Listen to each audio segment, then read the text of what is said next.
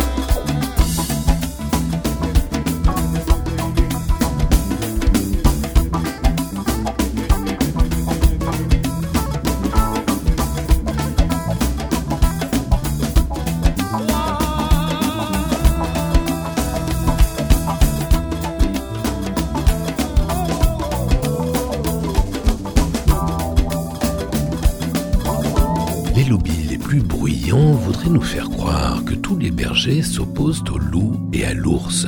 C'est faux, pas tous. Les bergers ne sont pas tous obtus. Dans le Béarn, par exemple, une quinzaine d'entre eux qui vivent et travaillent là même où ont été repérés les plantigrades soutiennent la réintroduction de l'ours dans les Pyrénées-Atlantiques.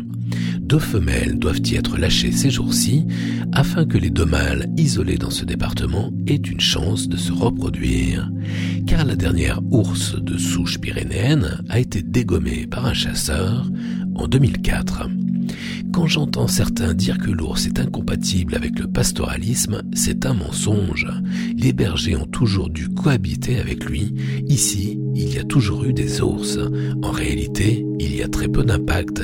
C'est rare de le croiser. C'est un animal sauvage qui mange principalement des végétaux. Vous savez qui dit ça?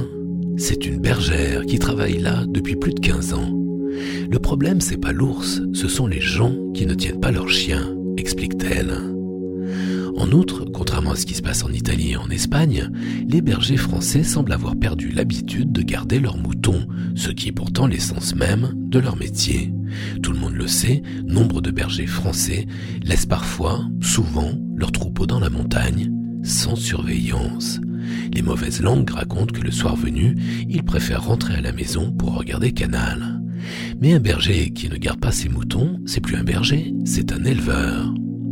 L'ours n'a jamais touché les brebis quand j'étais là, confirme Élise Thébault, bergère dans la région. Mes brebis sont parquées tous les soirs avec les chiens.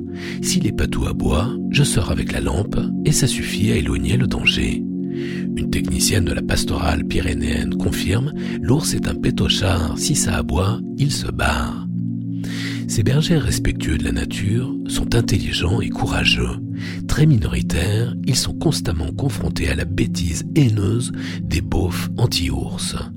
Les tomes de brebis qu'ils produisent, les prés des caoux, sont reconnaissables à leur logo, une empreinte d'ours en 3D. Si vous voulez les soutenir, une seule adresse pour commander leur fromage, www.fiep-ours.com f i e p-ours.com Radio Vostok.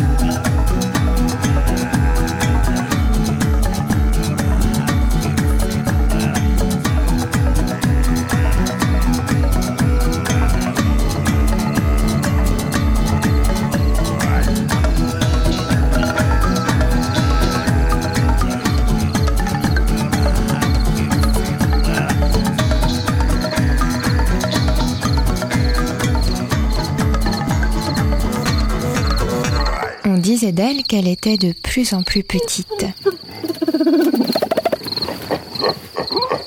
Son avenir semblait bien compromis.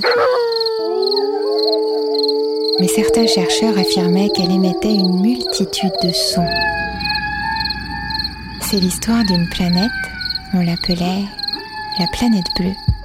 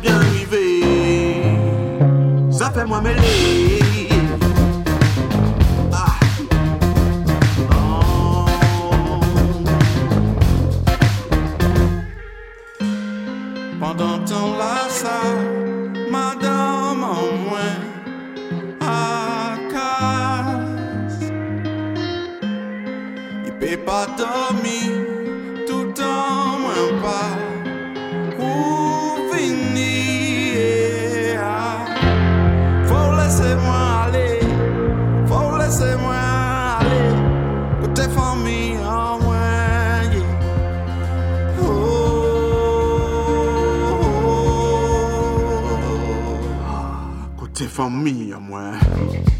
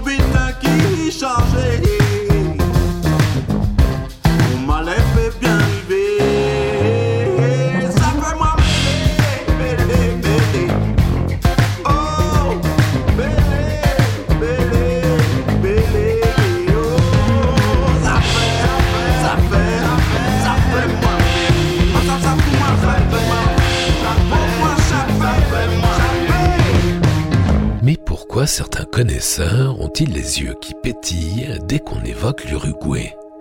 Coincé entre deux géants, l'Argentine et le Brésil, ce petit État n'est pas banal. Contrairement à la plupart des pays d'Amérique latine, l'Uruguay est un pays laïque depuis plus de 100 ans. Les femmes votent depuis 1932, soit plus d'une décennie avant les femmes françaises, et les Uruguayens bénéficient d'un droit du travail très protecteur. Le pays a su tirer le meilleur parti de ces immenses espaces vides et naturels pour être le mieux équipé en énergie non polluante de toute l'Amérique latine. 95% de l'énergie uruguayenne provient d'énergie renouvelable, éolien, biomasse et hydraulique. Emmené par la gauche depuis une douzaine d'années, l'Uruguay a distribué 300 000 ordinateurs portables pouvant être rechargés par une manivelle ou par le soleil. C'était le programme Un ordinateur par enfant. De 2010 à 2015, c'est un personnage non conformiste qui est à la tête de l'État. José Mourica avait la réputation d'être le président le plus pauvre du monde. Ancien des Tupamaros, ces fameux guerrilleros d'extrême gauche, il a été torturé par la dictature militaire. À peine élu, Pepe Mourica renonce à ses émoluments présidentiels qu'il reverse à des associations d'aide sociale. À 70 ans passés, il se contente du revenu mensuel moyen, à peine 700 dollars, qu'il estime suffisant pour vivre confortablement. Il refuse de s'installer dans les palais nationaux, préférant habiter dans sa ferme délabrée dans les faubourgs de la capitale, Montevideo. Mais surtout, il réfute la logique consumériste du capitalisme, son coût humain et environnemental. Il soutient la sobriété et la décroissance. Quand il quitte le pouvoir en 2015, l'économie de l'Uruguay est plutôt en bonne santé, malgré son passé plombé par la dictature, avec une stabilité sociale supérieure à celle des pays alentours. Il est remplacé par une autre figure de la gauche uruguayenne, Tabaré Vázquez. Toujours à la pointe, l'Uruguay est le seul pays d'Amérique latine autorisant l'avortement. Géographiquement, le pays ressemble à la pampa argentine, alternant vastes prairies et forêts subtropicales.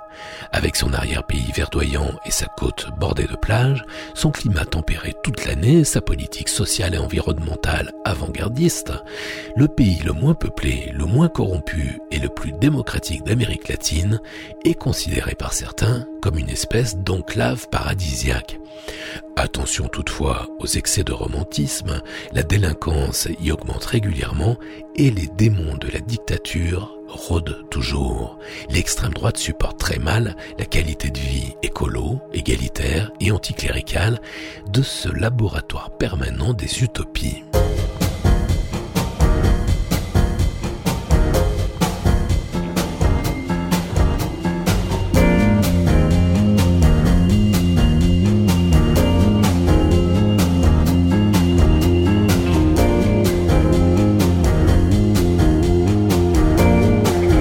radiovostok.ch Todo cambia de bolsillo sin el mínimo decoro. El oro es lo que importa en el becerro de oro.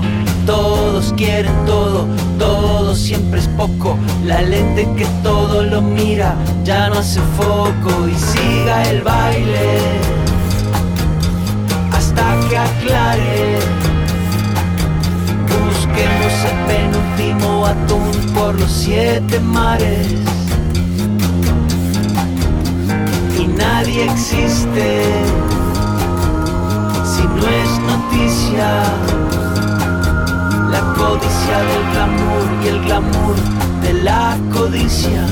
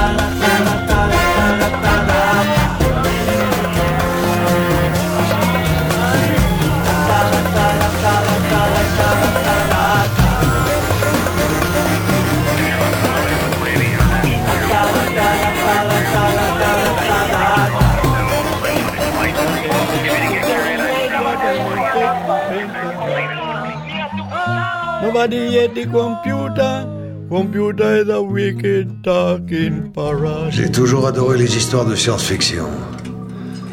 Mais j'imaginais pas que j'allais en vivre une. Sur combien de planètes y a-t-il de la vie? Il y en a douze, d'après ce que nous savons. Il y en a quatre qui me sont inconnus. Nous venons juste de découvrir un nouveau monde. Vous avez colonisé 12 planètes? On voit pas les choses comme ça. Nous vivons toujours en nous liant à une autre espèce. C'est notre façon de survivre. Et on essaye de vivre en harmonie.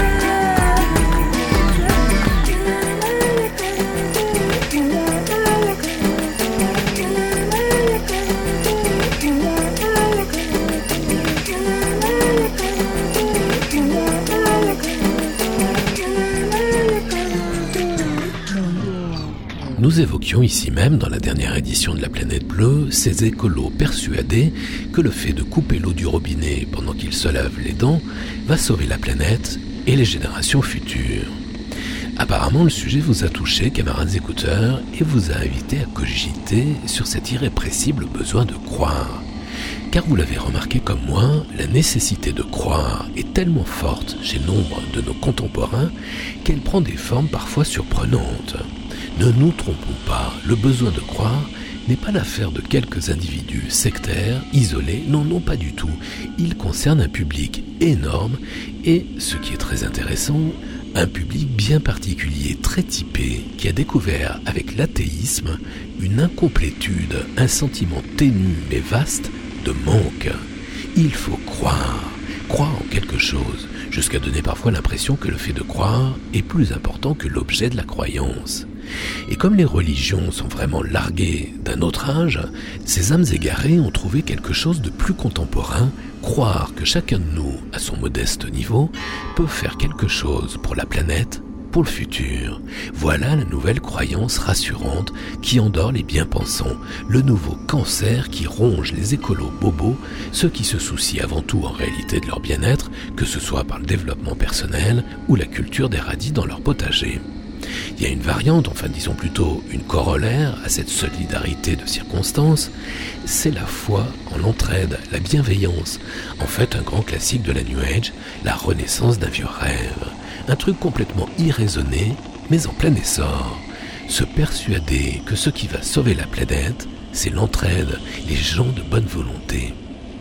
La déforestation, les guerres, les massacres, les peuples déplacés, l'industrie du profit, les ravages phytosanitaires, le dérèglement climatique, la dévastation de la biodiversité, non, non, tout ça ne compterait guère, ne pèserait pas grand-chose face à la vague d'entraide qui unirait les gens généreux. On croit rêver. S'agit-il d'une sympathique utopie ou d'un altruisme de pacotille parfaitement déconnecté des réalités économiques, sociales, environnementales?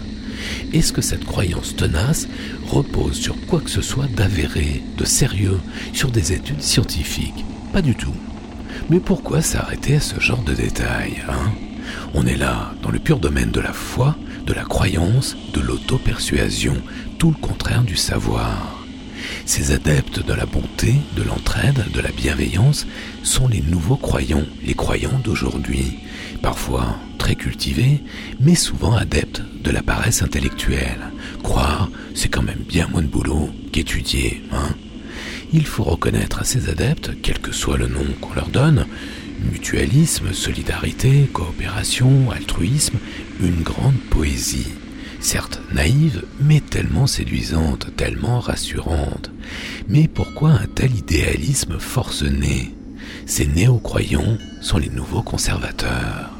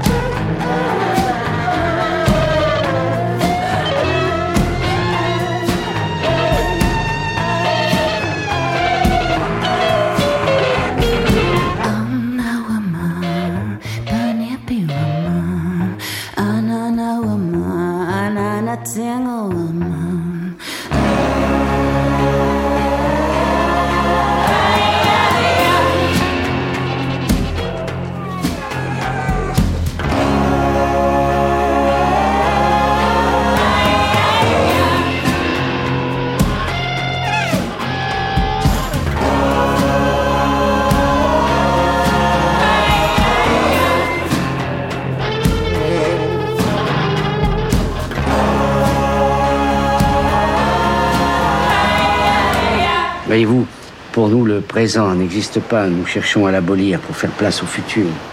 Vous parlez du temps comme si on pouvait le dominer.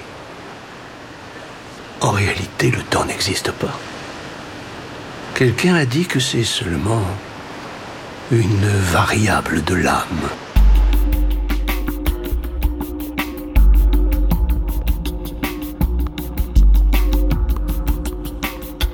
La planète bleue, l'archéologie du futur.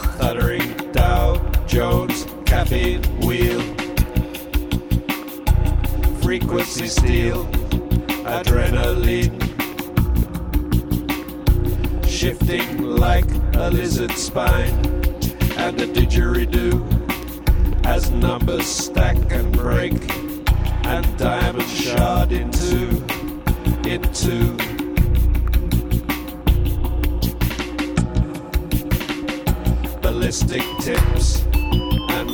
Driving night, signaling diodes and natural light. Tokyo by day, stock exchange by night. Stock exchange by day, Tokyo by night.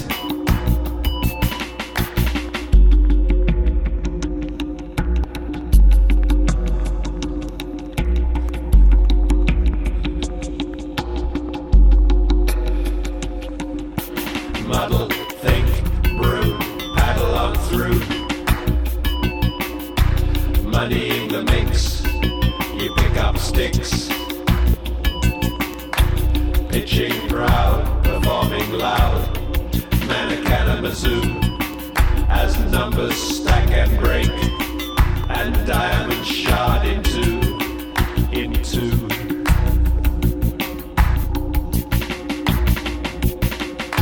ballistic tips and driving night, signaling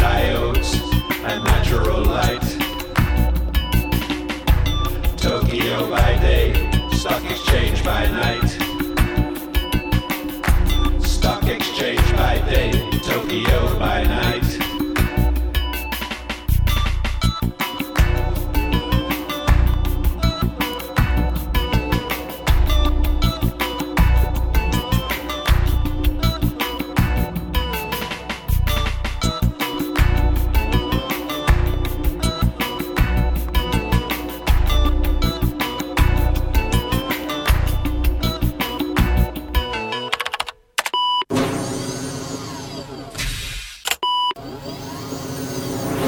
Radio Vostok.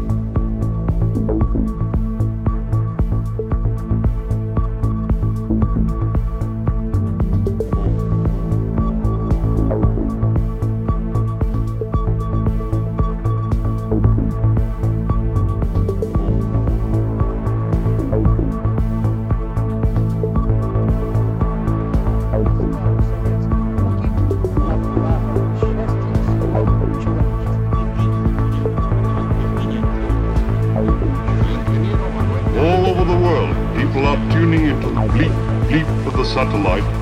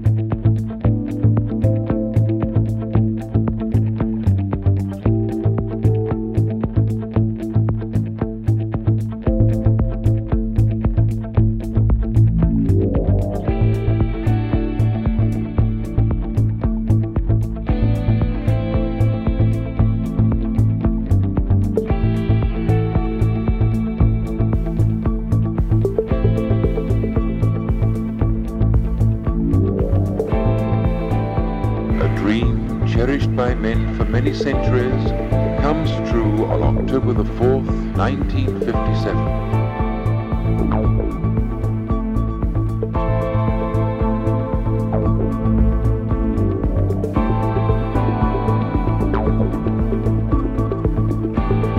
A man-made celestial body for the first time in history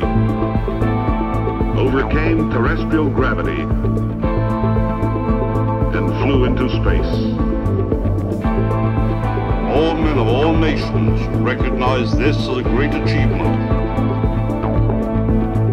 In an age where the race to conquer space has become an all-absorbing factor,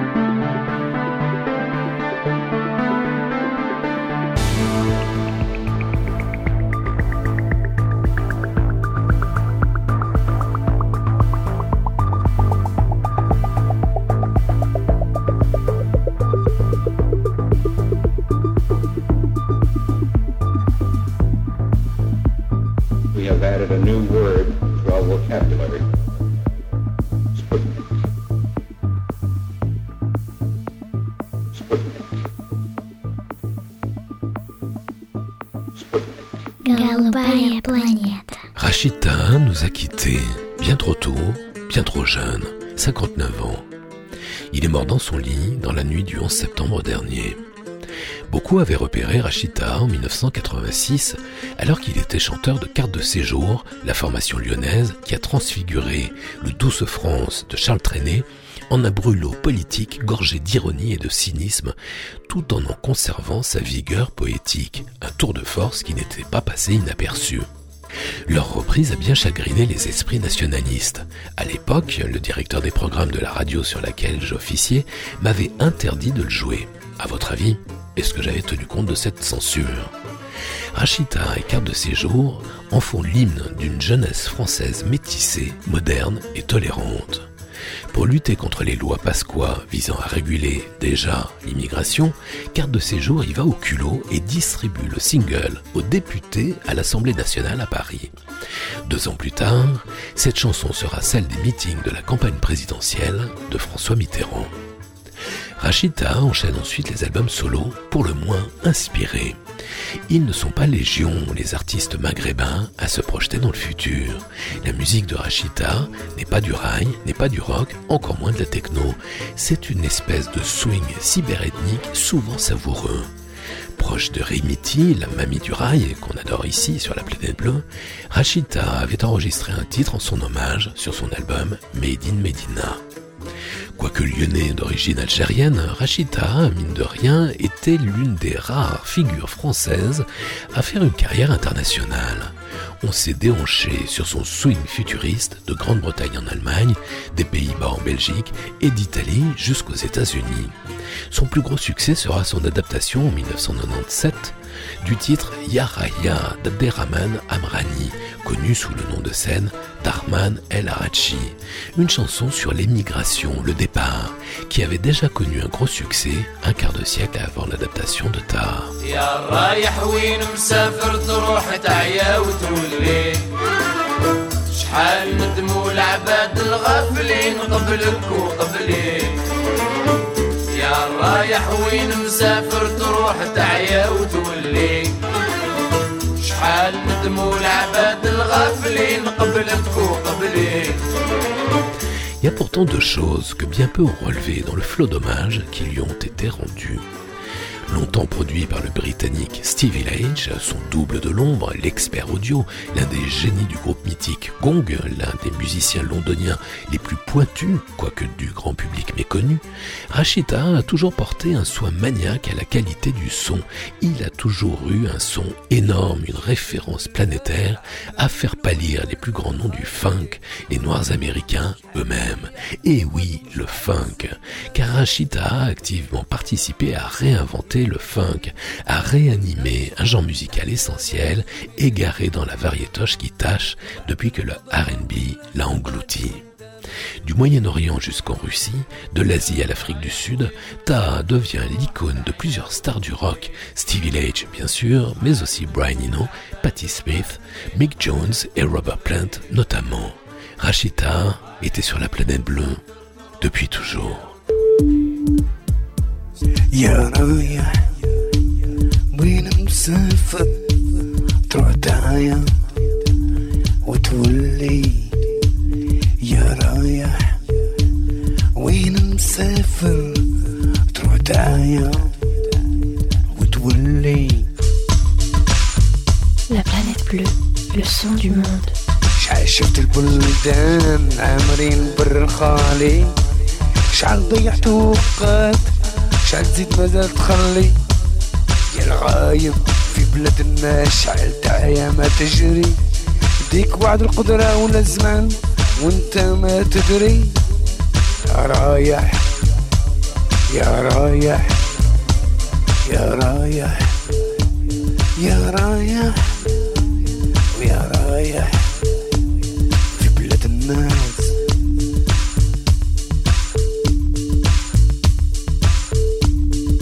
وعلاش قلبك حزين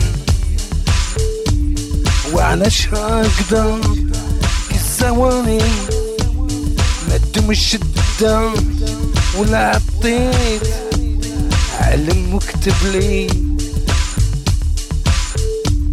ما يدومون أيام لا يدوم صغرك صغري ما يدومون أيام. يا رايح وين مسافر؟ تروح تعايا وتولي.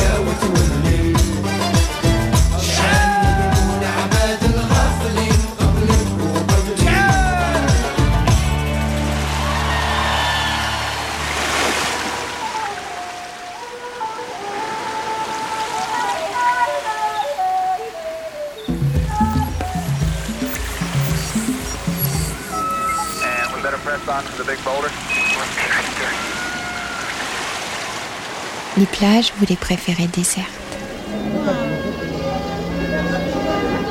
Vous évitez de faire les courses le samedi. Honnêtement, vous ne raffolez pas des transports en commun.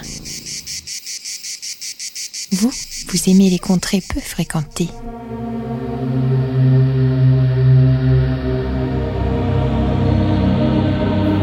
Nous vous proposons une balade dans un coin où vous serez peu dérangé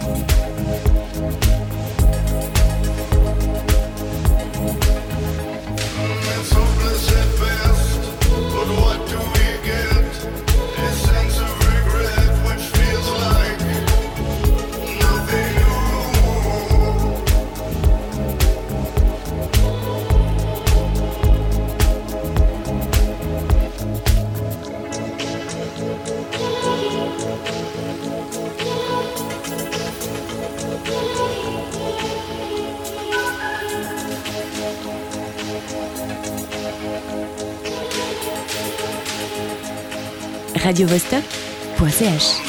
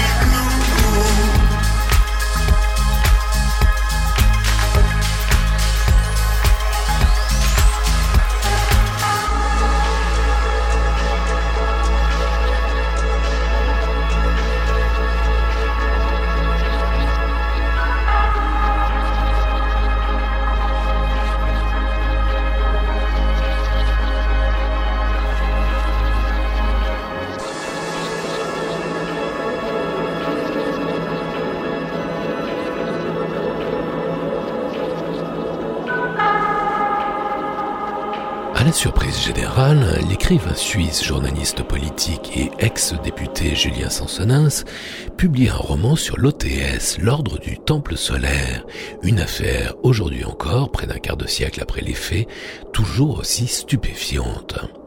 L'histoire de l'ordre du Temple solaire a été ponctuée par plusieurs massacres au Canada, en Suisse et dans le Vercors, 74 victimes au total entre octobre 94 et mars 97.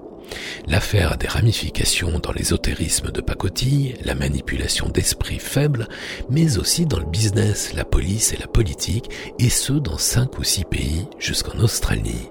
En 1995, coup de théâtre, alors que les fondateurs de l'OTS sont tous morts dans le massacre de Salvan en Suisse un an plus tôt, l'affaire rebondit avec un nouveau massacre déguisé en rituel dans une clairière isolée au nord du Vercors.